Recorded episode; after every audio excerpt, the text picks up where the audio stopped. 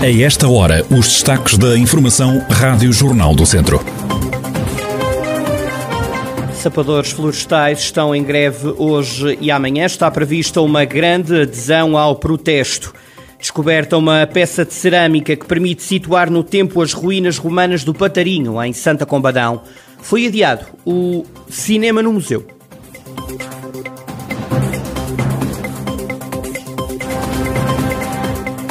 A atualidade da região em desenvolvimento já a seguir.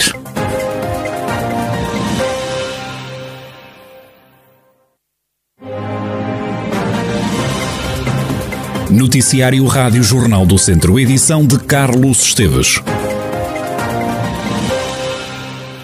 Os sapadores florestais estão em greve hoje e amanhã. O coordenador nacional do Sindicato da Proteção Civil, Alexandre Carvalho, justifica este protesto. O que nos motiva para esta greve é o abandono sucessivo deste programa de sapadores florestais. Há 22 anos que os sapadores florestais são esquecidos pelos sucessivos governos.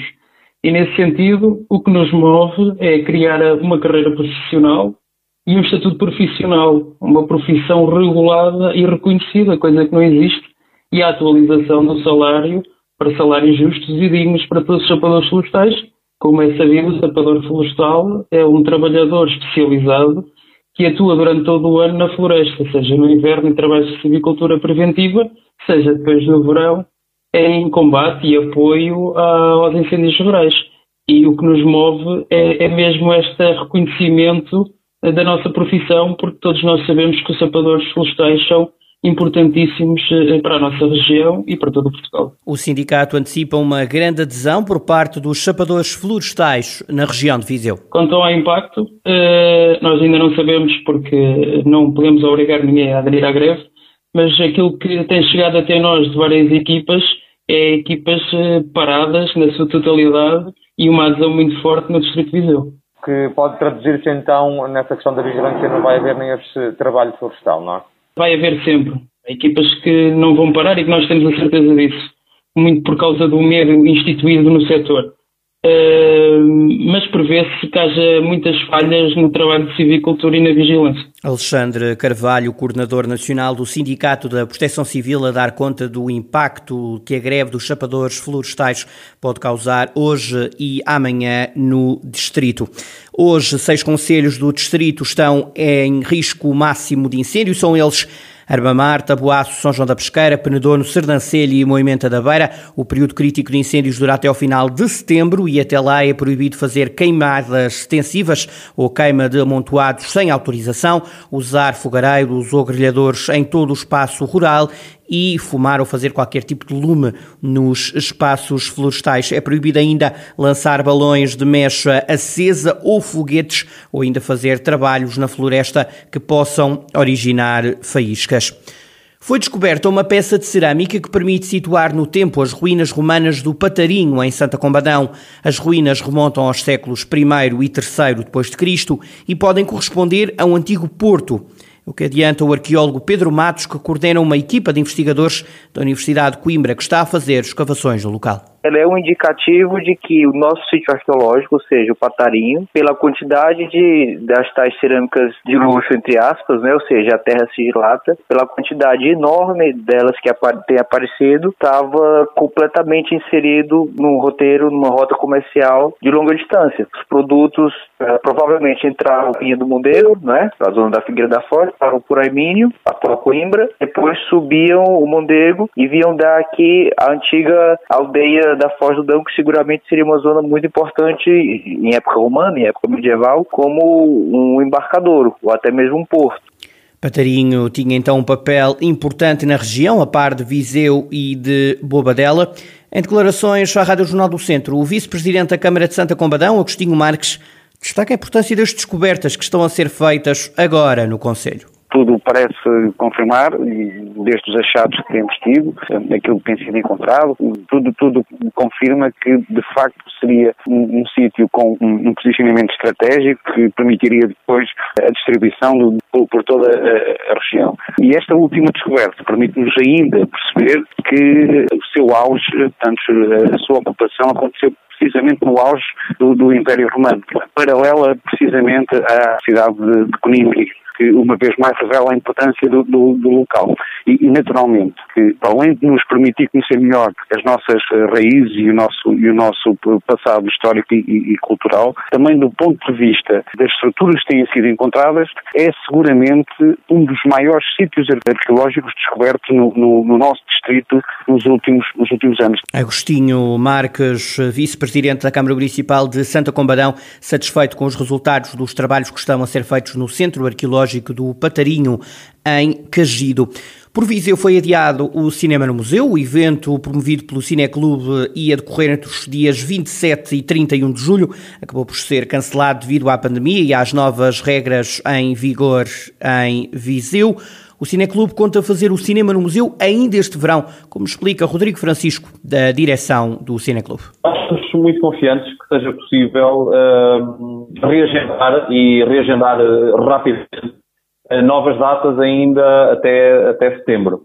Uh, portanto, estamos a agradecer a compreensão de toda a gente, o público, das muitas pessoas que estavam a confirmar a presença, e não eram só as pessoas de Viseu, porque nós vamos guardar este entusiasmo e vamos acreditar que ainda é possível até setembro reagendar a, a programação prevista. Há uma perspectiva de até final do mês um ajuste das normas eh, das restrições em vigor em Portugal, é? É, um, é, público, que será, será reavaliado uh, e, portanto, no início de agosto uh, torna-se possível calcular uh, se as, no as novas normas de vigor permitem ou não atos culturais como o cinema ao ar livre. Rodrigo Francisco, a direção do Cineclube de Viseu, acreditar ser possível realizar até setembro o cinema no museu que estava agendado para a próxima semana e que foi adiado devido à pandemia.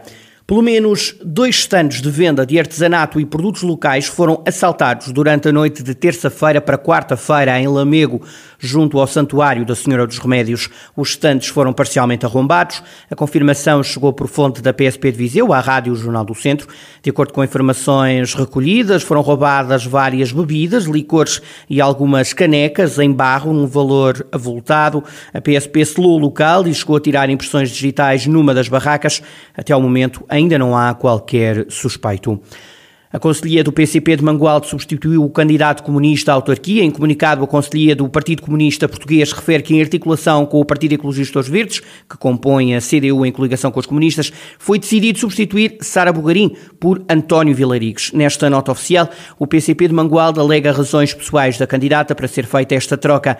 António Vilarigues é então o candidato da CDU à Câmara de Mangualde nas próximas autárquicas que acontecem no final de setembro. E o antigo vice-presidente da Conselhia do PS de Carregal do Sal é o candidato do CDS à presidência da Câmara Municipal nas próximas autárquicas. O empresário Fernando Alves explica porque é que se demitiu do Partido Socialista e resolveu aceitar o desafio lançado pelo CDS. Antes de começar este ato eleitoral, demiti-me da Conselhia do, IPS por não me rever em certas situações e o teor de algumas assembleias às quais eu assisti. De modo que, ao não me rever no partido pelo qual eu sempre apoiei e manifestei o meu, o meu, o meu lado político. Resolvi sair, pedi a minha demissão por não me rever relativo às eleições autárquicas. Resolvi aceitar por mais do que um motivo. Pronto, e olha, é mais uma batalha e resolvi aceitar para ser mais uma alternativa à liderança desta autarquia temos este Conselho. Sempre baseado numa ideia de procurar trabalho, fazer obra. Daí que, pronto, olha, cá estou, pronto para a luta e para o que der e vier. Fernando Alves, candidato do CDS-PP à Câmara de Carregal do Sal nas próximas autárquicas. Já uh, abrir, digamos assim, expectativas para o novo ano letivo, um dos grandes desafios do regresso às aulas é colmatar falhas na aquisição de competências em termos pedagógicos, sobretudo nos alunos mais novos. A opinião é de Manuel Pereira, o Presidente da Associação Nacional de Dirigentes Escolares. Manuel Pereira defende que é urgente uma reorganização curricular.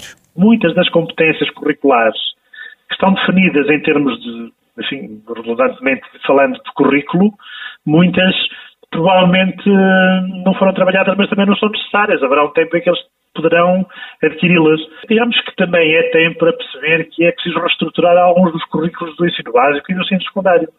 Os alunos têm uma vida extremamente sobrecarregada, horas de trabalho a mais, carga curricular a mais, e se calhar todo este tempo de pandemia e todas as lições do tempo da pandemia também nos podem fazer concluir que é preciso repensar com urgência uma reorganização curricular de forma, enfim, a tornar menos pesada a carga curricular que os alunos têm na escola.